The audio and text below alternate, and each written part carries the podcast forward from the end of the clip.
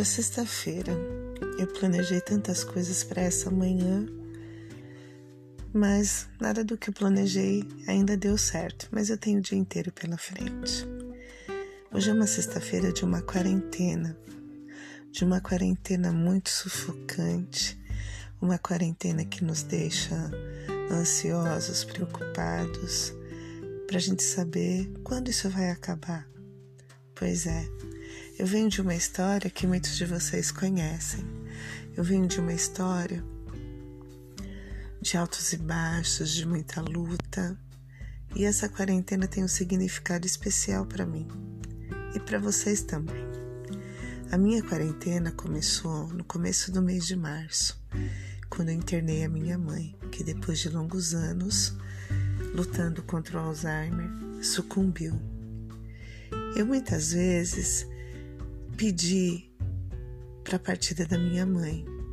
E hoje eu fico pensando, será que isso foi certo?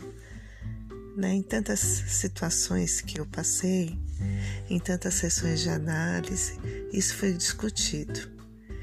E logo em seguida, a partida da minha mãe, eu confesso que não tive nem tempo para sofrer esse luto, né?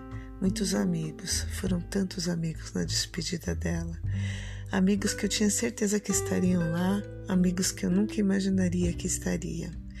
E logo em seguida veio a quarentena. A quarentena veio para mim e para nós no sentido como que isso foi acontecer? No sentido de mostrar que nós não temos o controle de nada, de mostrar que nós devemos ter discernimento, mas como encontrar esse discernimento, né?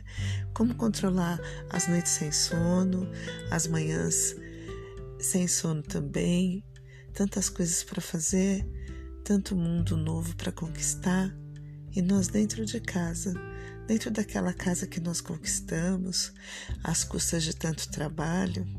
Em alguns momentos eu pensei assim, olha, essa quarentena, ela vai ser como um descanso como férias forçadas, para compensar aqueles dias que a gente não queria sair da cama e agora a gente tem que ficar dentro de casa.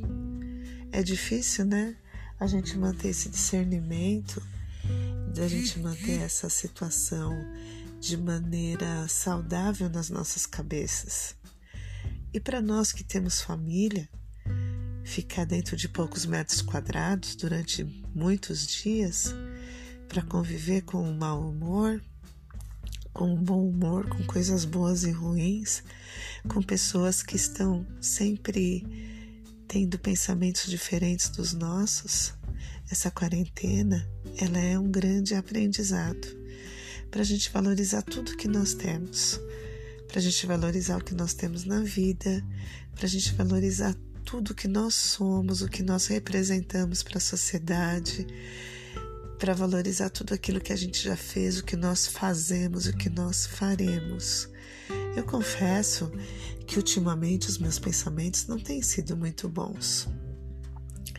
Mas todas as vezes que vem um pensamento bom, eu tento colocar em prática o que eu faço aí da minha meditação. Como é difícil você colocar em prática aquilo que você tenta não sucumbir, não é verdade? Mas eu digo que esses pensamentos, eles vêm e me coloca um ponto de interrogação tão grande que é como se eu estivesse no divã das minhas sessões de psicanálise. Que você começa a descobrir outras coisas que são tão interessantes. Então, nessa quarentena, esse primeiro episódio não podia ser diferente, eu tinha que falar sobre esse assunto. Eu confesso que não assisto mais noticiários. Eles me deixam tanto quanto ansiosa, eles me deixam deprimida. Então eu prefiro assistir episódios que são repetidos na TV. Às vezes assisto episódios de coisas que eu já assisti mais de 10 vezes, mas eu prefiro do que me maltratar com notícias ruins. Eu infelizmente não dou conta para isso. Durante esse período de quarentena, que nós já estamos quase no 60 dias em casa, dois meses de muita de muito conhecimento, de muita paciência. Nesses dias todos, sempre tive uma ligação de alguém, de uma amiga que não vinha há muito tempo, de alguém que quer compartilhar um momento, de eu ter que compartilhar um momento com alguém, da procura de alunos, da procura de resolução de problemas, de problemas que ainda não foram resolvidos, de dias de preguiça, de dias de disposição, mas todos os dias com muito amor, com muita vontade de ficar uma pessoa sábia. Perto dos 50 a gente só pensa nisso, né? A gente abre mão de algumas coisas para ficar tranquila na nossa vida, no nosso mundo da gente contemplar aquilo que a gente acha que é belo, que a gente acha que é precioso. E eu descobri a preciosidade que eu tenho das minhas amigas, a preciosidade que eu tenho, que eu já sabia dentro do meu casamento, da minha maternidade, de eu ser agora uma mulher quase que sozinha da família, porque da família as mulheres estão muito velhinhas, outras em formação.